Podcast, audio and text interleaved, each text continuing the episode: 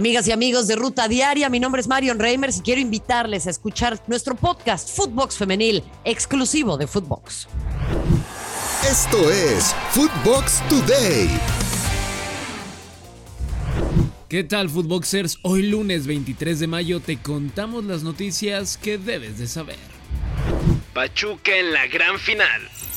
El equipo de los Tuzos demostró ser el mejor equipo de la fase regular y ahora lo hace también en la liguilla derrotando 3 goles a 0 al América en el partido de vuelta de las semifinales y así meterse a una nueva final de Liga MX. Escuchemos a Almada, técnico de los Tuzos, tras la victoria.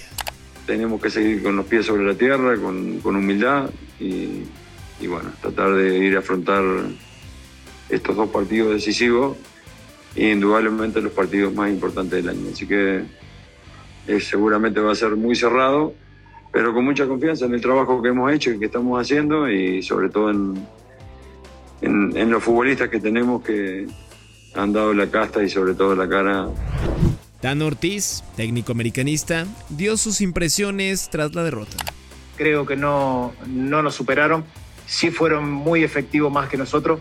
Cuando no sos efectivo, obviamente que anímicamente siempre pega teniendo la urgencia o la necesidad de querer convertir y eh, no sé realmente qué puede llegar a suceder el día de mañana, pero hoy soy el entrenador del América. Atlas ante Pachuca. Para ustedes, ¿quién es el favorito a llevarse el campeonato? Los Potros y el sueño del ascenso.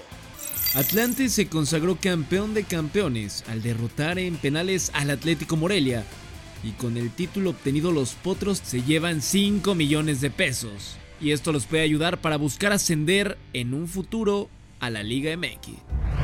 Aguirre salvó la categoría. El Vasco lo logró.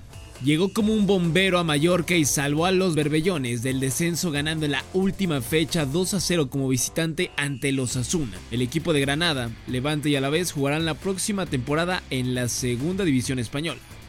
Escuchemos al Vasco tras la heroica. La primera parte un poquito alocado, nerviosón, medio protestando mucho, chorradas, tonterías. Ya la segunda más equilibrado, el gol me ayudó desde luego y más analítico, como debe ser. Sevilla gana con Tecatito. El equipo andaluz derrotó por la mínima al Athletic de Bilbao y cierra su participación en liga como el cuarto mejor equipo con 70 puntos. Tecatito Corona fue titular y salió de cambio al minuto 82 de encuentro. ¿Cómo calificarían la temporada de Tecatito? El Barça cierra con derrota.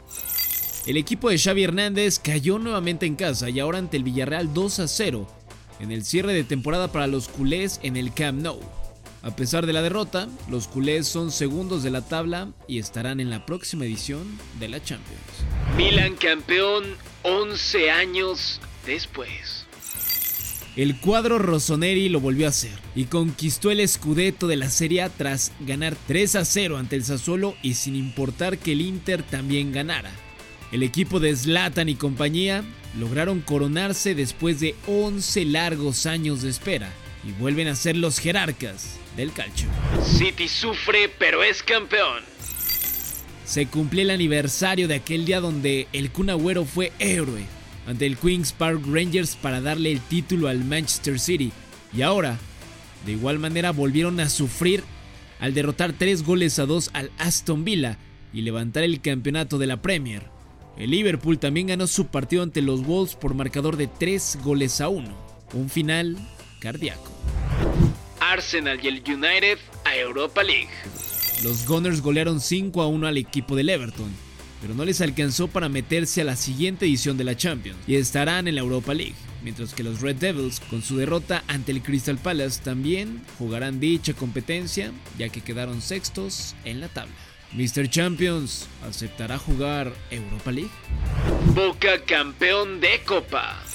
El cuadro de Boca derrotó 3 a 0 a Tigre en la final de la Copa de la Liga Profesional en Córdoba. Los goles fueron obra de Marcos Rojo, Fabra y Luis Vázquez, así conseguir el segundo título de este torneo que empezó a jugarse en el año 2020 y ya son el club más ganador.